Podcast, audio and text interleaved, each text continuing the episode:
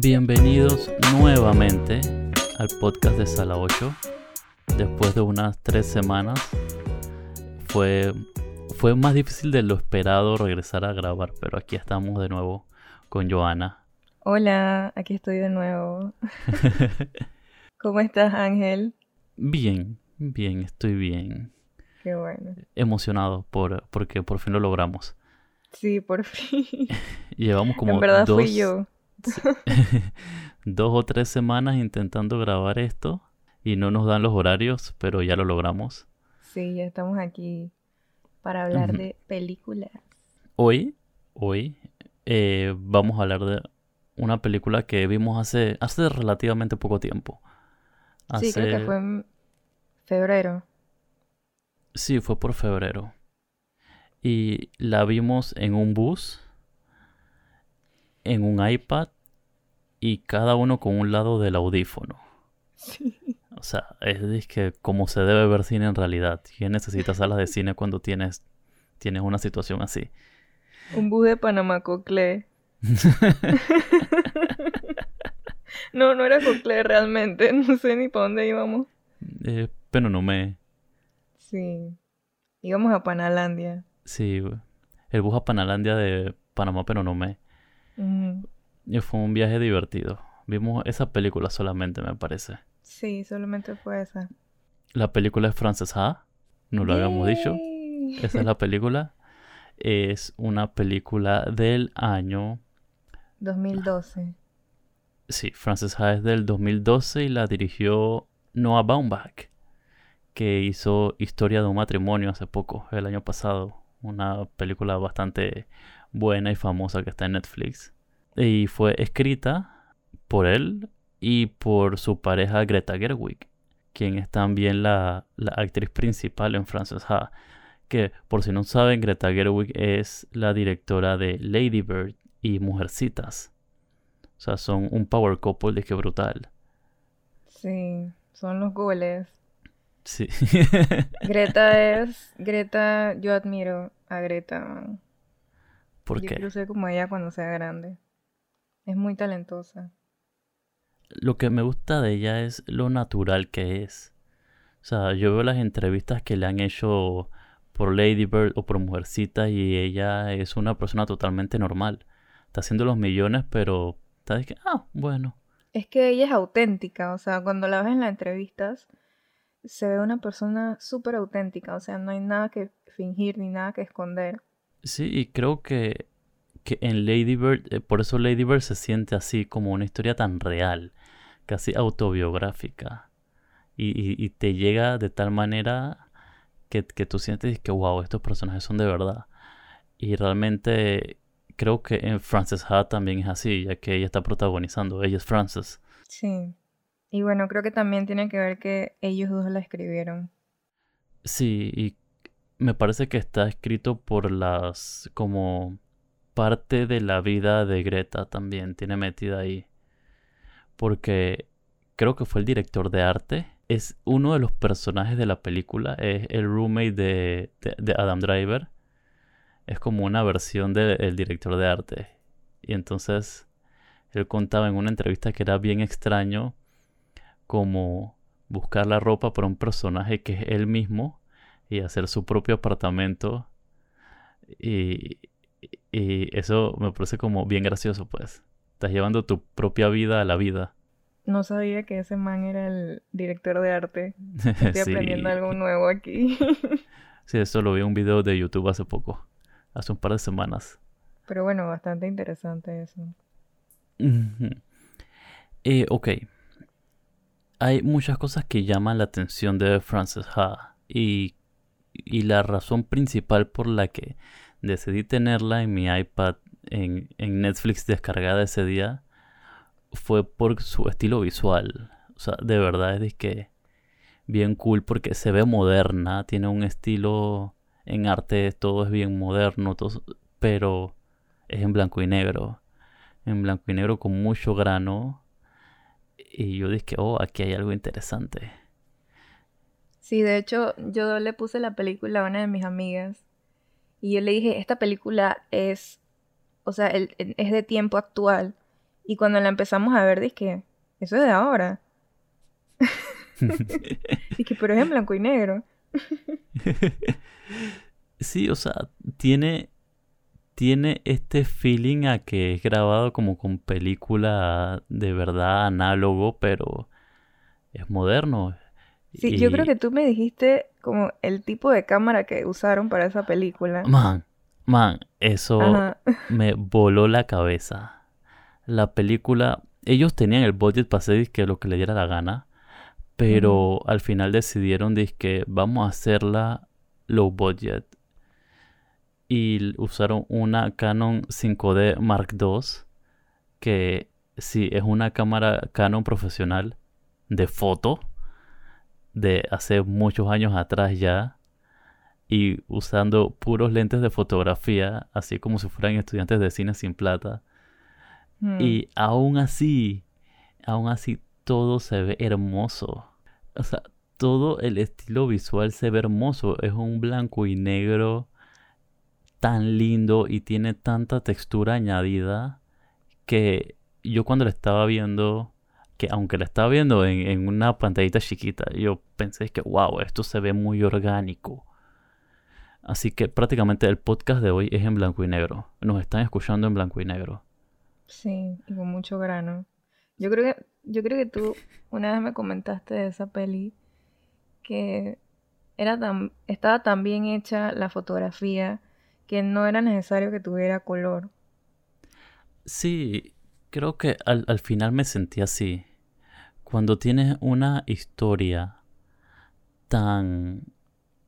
que se siente tan real, porque creo que ambos, tanto Noah como Greta, escriben cosas que se sienten reales y llega el punto en el que ya tus personajes ya tus personajes son tan naturales son son como personas de verdad que puedes quitarle el color y aún así se van a sentir igual porque creo que muchas veces en las películas se utiliza el color como si fuera un apoyo a, a, a los sentimientos y los diferentes Sí, la, como que quieres contar tu historia con los colores. Pero en Frances Ha no lo necesita.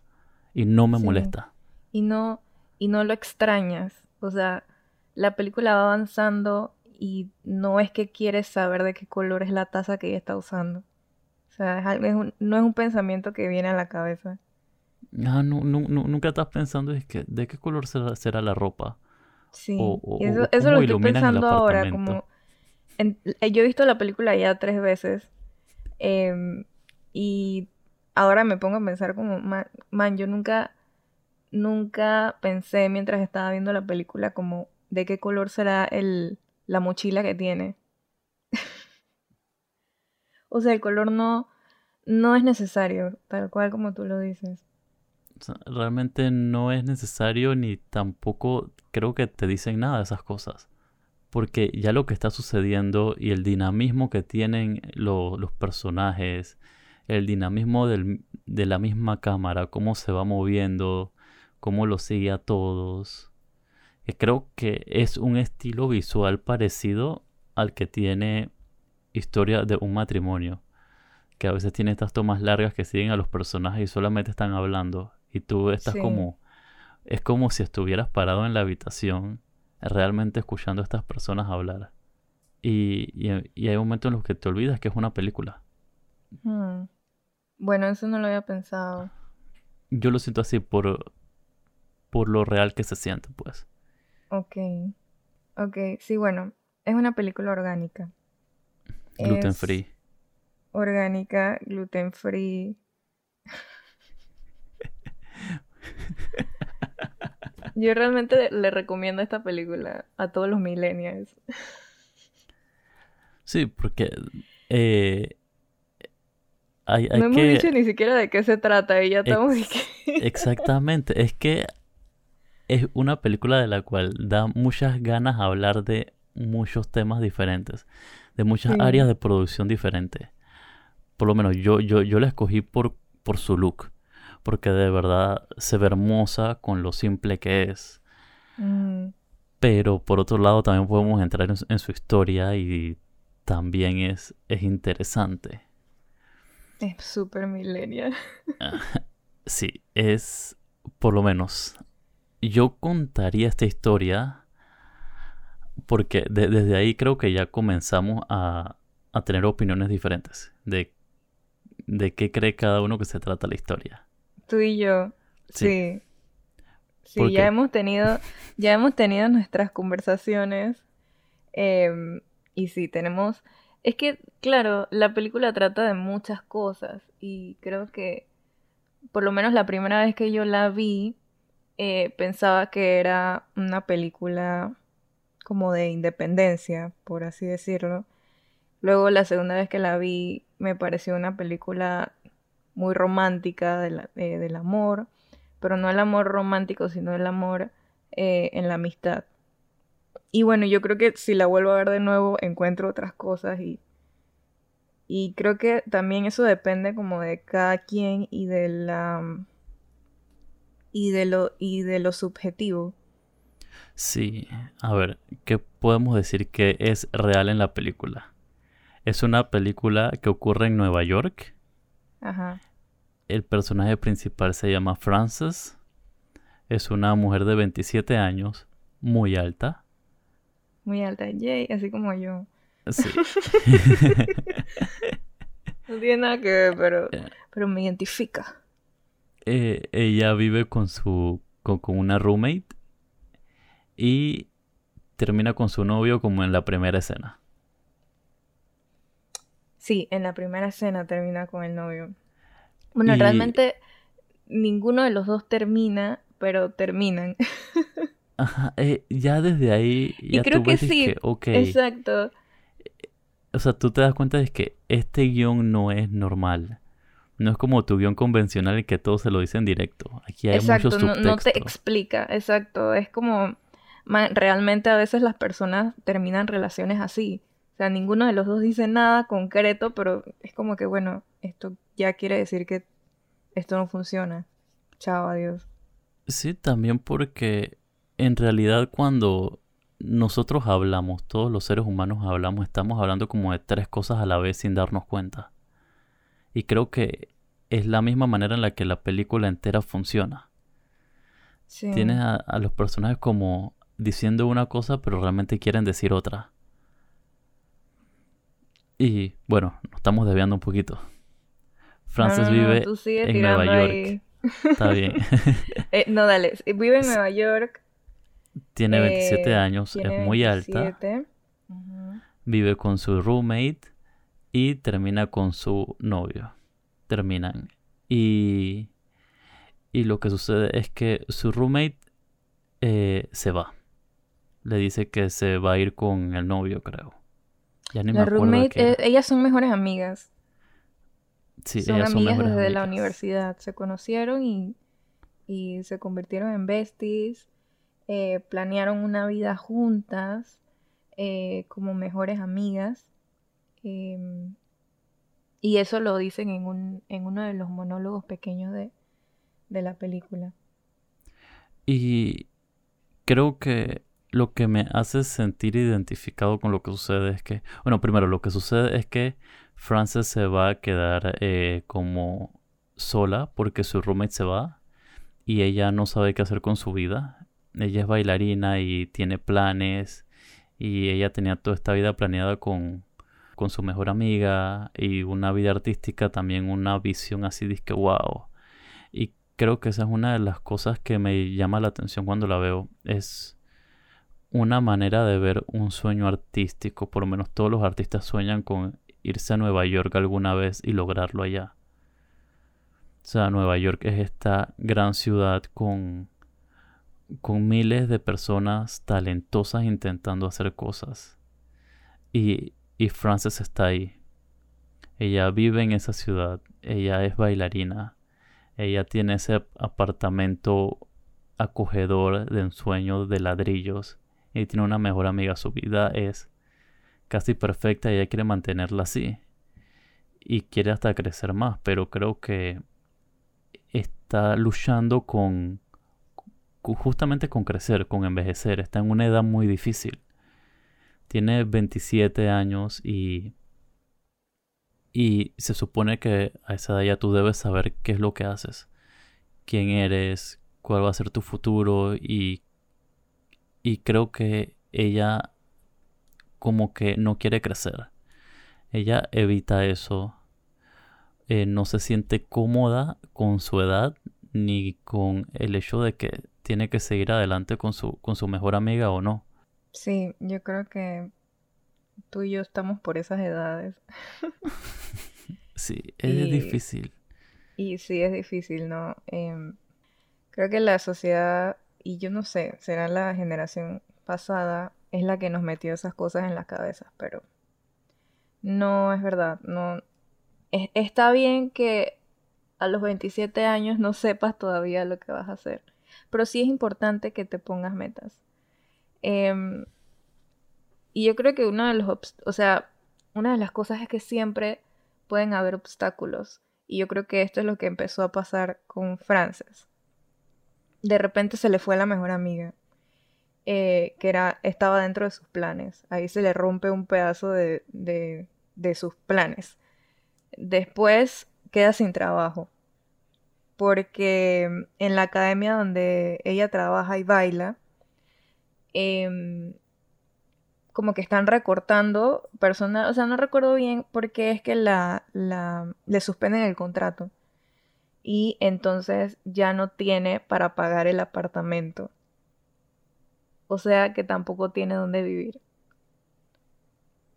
Y comienza a tomar como decisiones muy malas. Sí. Porque aunque ella no tenga dinero ya, no tenga dónde vivir, decide hacer cosas extrañas, como irse a, a, París, de la nada con una tarjeta de crédito que le llegó por correo, que es el banco queriendo engancharte. Y es obvio, y ella lo sabe, dice que, de que sí, yo sé, pero, pero bueno, me voy. pero me quiero ir. Es que yo creo que ella ve que la amiga está como prosperando. Porque a todo esto la amiga también se separa, no es que porque se quiere ir y, o se pone enemiga con Frances, no, nada de eso. A la amiga hay que, poner el nombre. La amiga se llama Sophie. Sophie. Sophie se, se fue eh, porque ella también como estaba buscando un apartamento perfecto y lo consiguió con otra amiga. Luego Sophie se consiguió un novio. De esos novios, el, de los que Frances y ella siempre se burlaron. Entonces, eh, de repente también se va a Japón y Frances está viendo como que todas estas cosas. Bueno, Sophie sí está cumpliendo como que sus sueños, aunque yo la conozco bien y yo sé que esos no son sus sueños de verdad. O sea, eh, Frances empieza a tener como una explosión en su cabeza y no sabe qué hacer. Y yo creo que por ahí es que viene la toma mala de decisiones. Sí. Querer como perseguir a Sophie. No estando cerca de ella. Sí, como que le cuesta aceptar que Sophie sí tiene más facilidad en seguir su vida adulta. Y ella como que está atrapada. Sí. sí, como que, ok, ya perdió la relación que tenía y perdió y no la quieren para el show de Navidad de la academia y ahora no tiene hogar, es como que está echando para atrás. Y siento que eso es lo que ella siente. Y quiere seguir siendo una adolescente y una niña, porque ella siempre se comporta de esa manera. Ahí es donde conoce a Adam Driver. sí, hay, hay dos personajes muy, muy peculiares en medio de la película que que traen cosas interesantes a la mesa. Porque la cosa es que creo que la película no tiene una historia súper definida, ni, ni, ni, ni, tiene como una estructura normal, porque creo que no es lo, lo que busca el director, ni busca Greta. Es, ellos solo quieren como contar un pedazo de la vida de, esta persona.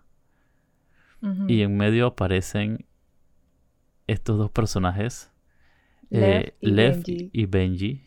Dos yeyecitos en Nueva York. Artistas yeyecitos. Que pueden tener un super apartamento. Y tienen buen trabajo y buen salario. Es como lo que quiere Greta, perdón, lo que quiere Frances. Sí. y ella se mete en ese círculo. Sí, porque les cae bien. Son como amigos y entonces tienen un apartamento como de tres habitaciones. Tienen sala, tienen comedor, tienen cocina, tienen baño. Eso en Nueva York es carísimo. Es casi imposible de, conseguir. Y, y, Greta queda viviendo con ellos. Y, y, y ellos como que tienen un estilo de vida muy diferente al de ella. Porque ellos están como acostumbrados a, la yesada. Y ella... Perdón. Y, y, hay momentos en los que ella casi que ni puede pagarles. Y ellos dicen, ah, normal, no te preocupes. Ah, normal, o sea, no te preocupes. Tienes que pagarnos, pero no te preocupes. sí, y, y, creo que Mentira, los dos personajes son bien cool. Yo me estoy burlando de, de los yeyecitos, pero los dos personajes, Les y Benji, son bien cool. Sí, que recuerdo la primera vez que la vi, yo dije que, que la, eh, Lev se parece a Adam Driver, pero es extraño. Ese no es Adam Driver. Sí. Y tú me decías. Ángel me dice al final de la película, que no, yo le digo a Ángel, que oye, ¿y viste que estaba Adam Driver? Y él dice, Mm. es Adam Driver joven. se ve joven, pero se ve igualito. es como que no cambia. Y entonces al final, al final, por fin, después de muchas malas decisiones, vemos como un Francis, entre comillas, lo logra.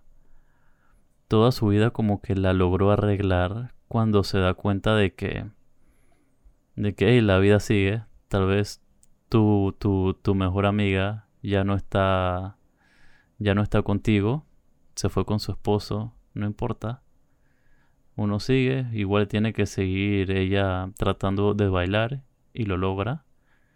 Hace su, su, su. Es como una obra de, de teatro lo que ella hace. Sí, es eh, como el proceso creativo, porque la película se acaba, una de las últimas escenas es una pieza de danza que ella dirigió. Entonces yo creo que la película es como el proceso de montaje hasta llegar a esa obra. Esa es otra guilla ya. Porque todo un viaje de descubrimiento y esta obra nunca se mencionó, creo que nada más apareció al final y es como para, para representar que, que ella ya ha crecido, que realmente ella era buena bailarina, solamente que los tiempos no eran muy buenos, pues. Y que aunque, aunque, aunque le estaba pasando mal durante toda la película, o sea, eh, no era razón para, para dejar de intentarlo Sí, de hecho, a las personas que están escuchando esto y les gusta el teatro, eh, Francesa es muy parecido a una obra que se llama Boring This, que esto, que de hecho Adam Driver estuvo actuando el año pasado en Broadway con esta obra. Y también es una bailarina que tiene un montón de problemas y y toda la y, y, ella el sueño de ella es como bueno ya estoy cansada de enseñar y enseñar yo quiero crear cosas mías cosas propias. Y al final eh, después de un montón de e, eventualidades eh, la man por fin como que termina de escribir su obra. Y es muy similar. Y sale Adam Driver también. Adam Driver está en todos lados él, antes como que hacía muchas películas independientes y películas pequeñas. Y, todas eran bastante, bastante buenas. ¿Estuvo en una serie? En Girls. Ah, yo no vi Girls. De, unas manes ahí, pues. y él era de el man, el principal. Creo que al final, por lo menos para mí, Frances Ha es una historia de un artista en Nueva York intentando encontrar su camino. O por lo menos así es como yo quiero verla. ¿Eso es lo que significa Frances para ti? Sí, creo que es ese viaje de autodescubrimiento y, y ver cómo lo logras, ver cómo, cómo, cómo intentas poner tu vida en orden, aunque todo, todo parezca ir contra ti. Porque ella solamente, ella quería seguir siendo su vida, solamente que con su mejor amiga y, y, y en un apartamento mejor. Porque ella decía que sí, yo, yo, yo siempre he soñado con un apartamento en X lugar. Contigo, pues, sí. Y todo, toda, toda esa idea se le viene abajo. Y creo que ahí es donde como comienza a dudar de ella misma, comienza a tomar todas sus malas decisiones. Pero al final ella lo logra. Y, o sea, para mí es, sobre ese viaje. Ok. Porque yo sé que para ti es algo totalmente diferente. Sí. Para ti es otra película. Sí, yo, vi otra película. Nosotros estábamos viendo dos películas diferentes. yo estaba viendo Batman y tú estabas viendo eh, Avengers. Ajá, algo así. Eh, bueno, para mí, Frances es una película sobre la amistad. What? Frances es una película sobre el amor en la amistad. Em, y yo creo que lo demuestra desde el inicio de la peli. Em, mostrándonos estas dos rupturas eh, de relación que tiene eh, Frances. Eh, la ruptura con el novio y la ruptura con la mejor amiga. Entonces, la ruptura con el novio es de una escena y ya nunca más tiene importancia. Pero la que le da es como la continuidad a la película hasta el final es la ruptura que tuvo con la amiga. Y como toda la vida de Frances va como que orbitando alrededor de esa amistad. Y yo creo que em, sí, es, puede que trate de la transición de ser adultos em, y puede que tú lo sientas más porque es como lo que estás viviendo ahora porque estás en, justamente en la edad que tiene Frances. Bueno, eh, cuando la vi por primera vez tenía la edad de ella. Bueno, ahora soy, ahora soy más, más, Bueno, imaginemos que Frances sigue, eh, es real, tienen la misma edad más o menos. No, mentira, sería mayor que tú. Pero bueno, eso ni al caso. Eh, la ruptura con su novia le pegó durísimo. Y en el transcurso de la película ponen como que ella es un dateable es una man que no puede tener novios. Y creo que es porque ella está muy enfocada en su relación amorosa con su amiga. Eh, hay una escena que me encanta, que es un monólogo de ella, que realmente es como de, que, de todo lo que se trata la película, ese monólogo, que es como esa cosa que ella está buscando en el amor. Y ella dice así tal cual, that thing, que no necesariamente es una cosa eh, sexual, no es algo como de novios, sino que es como un, un soulmate, un alma gemela, eh, que a pesar de que no estén juntos, no estén juntas, em, a pesar de que tengan tiempo sin, hablarse, que tengan vidas separadas, em, que puedan tener como un momento en el que están en una fiesta y cada una está en su esquina conversando y de repente las dos se voltean a ver y se sonríen.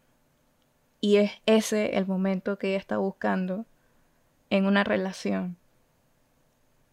Y eso es todo lo que ella dice en el monólogo. Y al final de la, al final de la película, después de. Después de la de, de la pieza que ella dirige, cuando ya están en la, en la recepción y esto, ella tiene ese momento con la amiga. O sea, es como después de, la pelea y de las discusiones que tuvieron, porque después, al, como va avanzando la película, ellas empiezan como a tener discusiones. Em, después de esas cosas, ellas siguen queriéndose. Entonces, eso me recuerda mucho a una amiga mía, que nosotras somos amigas desde chiquitas. Somos las mejores amigas, pero casi nunca nos vemos. Y compartimos ideas muy diferentes. compartimos como ideas súper diferentes sobre la vida y pero cada vez que nos vemos o nos vemos en reuniones grandes es como nos miramos y nos sonreímos y después vamos y nos conversamos y no sé qué, no sé qué. Es como esa cosa, esa, ese sentimiento, o sea, esa conexión con otra persona es lo que ella busca. Y yo creo que ella se dio cuenta, em, y esto también me recuerda como el principito, la, relación del principito con el zorro. Oh, sí. Em, sí. una, cuando una relación única. Sí, cuando ellas se separan, ahí como que se rompe eso de la domesticación que habla el principito. Y entonces ella va como aprendiendo a estas cosas de independencias que tú dices, pero luego al final como que se vuelven a unir ellas. Quizás no esto, que vuelvan a vivir juntas, pero entienden que son amigas. Y ya. Y es una película sobre la amistad. Bueno, si lo miras de ese lado, puede ser así. Creo que es una, al final creo que es una película sobre vivir. Simplemente vivir es... muy como general, ¿no? Sí, pero eso es lo que, lo que se cuenta. Y es lo lindo porque creo que como que cada persona puede tener su propia interpretación de una película como esta. Que no es una película complicada, no, tiene acción, es, es, un drama que es muy lindo. Sí, es una película muy romántica, o sea, te atrapa. Sí. Es, romántica, no, no, ya no refiriéndome como que al amor entre dos personas, sino que las tomas, la música, de repente estás en París. O sea, es muy romántico todo, toda la historia. De repente estás en París pasándola mal. Ella nunca disfruta su estadía en París. Se la pasa en el celular e intentando dormir en una en un horario en el que no puede. Cosa que de es una hecho, la amiga, la amiga Sophie la llama cuando está en París para encontrarse con ella. Y ella dice, rayos, no puedo. ya cuando se estaba yendo. Y ella dice, wow. Sí. Ah, de verdad, es una película como fácil de recomendar para cuando quieres ver algo con lo que te quieres identificar realmente. No para viajar a un mundo mágico, no para simplemente entretenerte, sino para... Es una película para sentir. Es de esas películas en las que tú te metes y al final tú simplemente eh, quedas acostado en tu cama mirando el techo pensando qué rayos estás haciendo con tu vida. Te pusiste bien existencialista. Pero es, verdad, porque creo que todos tenemos esos momentos de inseguridad y de, y de que dudamos. Y a veces sentimos que todo se viene abajo. Que tal vez que perdemos nuestra, nuestras amistades, o que nos separamos de alguna manera, o, o que simplemente no, no hay plata y no tendremos dónde vivir, o que te va mal en el trabajo o simplemente no tienes trabajo. Y creo que Frances Ha al final es sobre todo, todo eso. Es sobre... Son cosas reales y son cosas que pasan. Sí. Y que pueden pasar. Y, y no es obligatorio que a los 27 años tengas la vida resuelta. Eh, sí, y creo que ella se da cuenta de que el ser adulto realmente no existe tú sigues siendo tú por siempre, sigues siendo esa alma joven si tú quieres. Si quieres. Hay gente que simplemente decide dejar toda la diversión atrás, todos los juegos, pero ella durante toda la película está jugando. Siempre jugando, siempre haciendo bromas, haciendo bromas sobre ella misma, sobre los demás. Y eh, te hace sentir muy bien. Un poco triste, pero te hace sentir, sentir bien. Y, o sea, para mí es de que, por favor, véanla. Pero... o sea, es, es un poco triste como tú dices, porque es cruda, es real, es, orgánica, son cosas que pueden sucederte en la vida, pero al final em, cumple, ella cumple con su objetivo. Yo creo que en, en actuación, eh, cuando los actores van, leen su libreto y esto, siempre tienen como que sacar un gran objetivo de tu el objetivo de tu personaje en toda la obra. Y yo creo que si yo tuviera que analizar el gran objetivo de Frances, es como eso que acabas de decir, darme cuenta que, que ser adulto no existe y, y que mm, simplemente tengo que seguir siendo yo. Es un gran objetivo muy general, muy, muy, muy abierto. Pero también podría agregar cosas como que, bueno, darme cuenta que yo voy a seguir teniendo una amiga a pesar de que estemos distantes. Sí, y, ahora que lo dices así como cuál es el, objetivo de ella, ahí te das cuenta de que la película no busca tener que una estructura normal. No busca como crear tensión a punta de algo. Simplemente te está contando la vida. Tú no tienes. No, no sabes dónde comienza ni termina prácticamente. No, no sabes como los beats que tiene emocionales. Tú simplemente lo vas viviendo como si fuera la vida real. Y eso, eso hace que la película sea especial sea muy especial porque no importa por dónde la veas. Todo en Frances Ha es hermoso. Todo está diseñado para que lo sientas en tu corazón y en tu mente y no puedas sacarla de ti y digas que wow, quiero volver a verla pronto. Como dicen por ahí, he visto uno en Pinterest. el blanco y negro es el color del alma. Entonces, eh, creo que obviamente bueno. a ambos nos gusta. Sí, la recomendamos. Sí, yo recomiendo verla detenidamente. O sea, no te pongas disque a chatear cuando la estás viendo. O sea, es algo que tienes que ver eh, como ya no le prestes atención a otra cosa. Sí, es como digamos una Jurassic personal. sí te diría man, igual chatea mientras la ves. Pero esta sí no, tienes que prestarle atención a toda la película para que realmente Jurassic te Park es una película para divertirse. Francesa es para sentir. Y creo que, de hecho, ni siquiera es una película, no es una película para ver en el cine.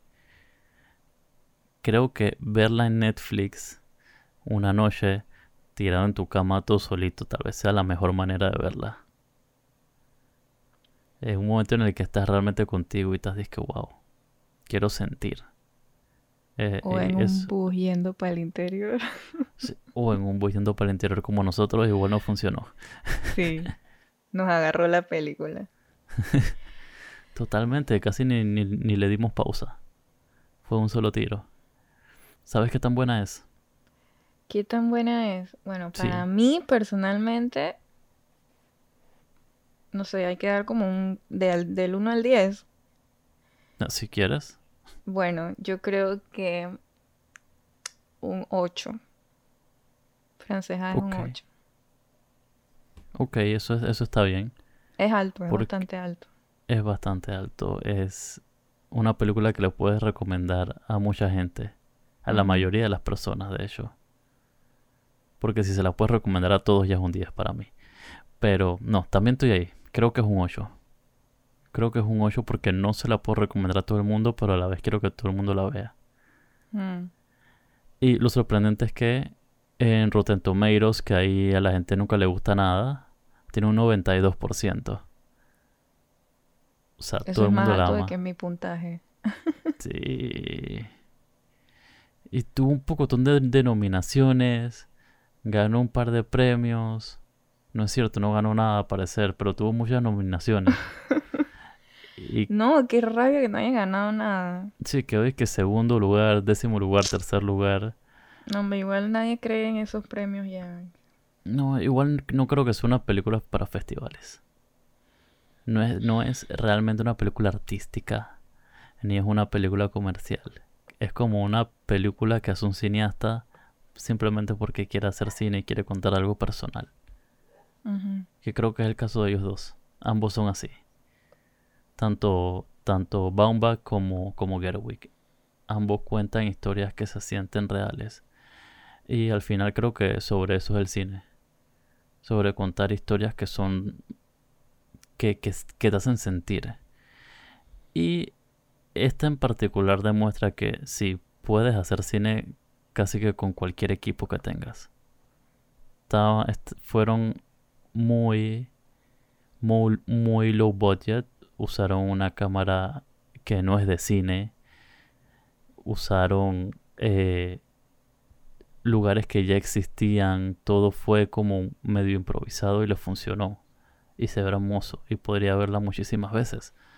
Yo creo que lo más costoso ahí en, no sé, cosas del set fue es pagarle a Adam Driver.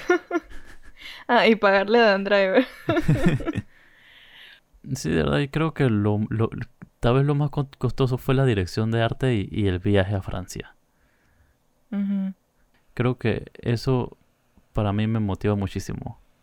Y entonces quedé haciendo una película que disfruté por su guion y su historia, disfruté por su visual y, y me encanta que demuestra que puedes hacer buen cine incluso con poco presupuesto. Entre comillas, porque tuvo 3 millones en presupuesto. Pero bueno, eso en el mundo del cine no es nada.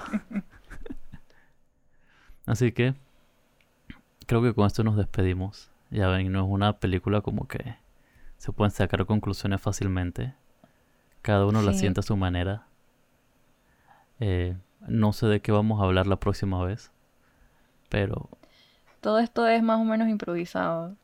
Sí, aquí nos sentamos y vemos qué pasa. Eh, recuerden, si nos escuchan en Spotify, síganos. Eso ayuda a que salgamos en los resultados. Y más gente escuche sobre cine y, no sé, cuéntenos. Si han visto Francesa, ¿qué los ha hecho sentir? Y si no la han visto, mírenla y después nos comentan para ver si estamos por ahí con la misma, el, mismo análisis. Sí, porque después viene alguien y puede decirnos que, que, que Frances Ha es una metáfora literaria sobre, sobre algo. Los bancos, sobre los bancos. sobre los bancos. Oh, es sobre cómo los bancos logran engatusar a la gente para, para endeudarlos. A la gente joven. Es sobre eso te vende un lifestyle millennial y que tienes que viajar por todos lados y de repente te mandan una tarjeta de crédito y hasta, y hasta ahí. Y ya estás toda la vida endeudado.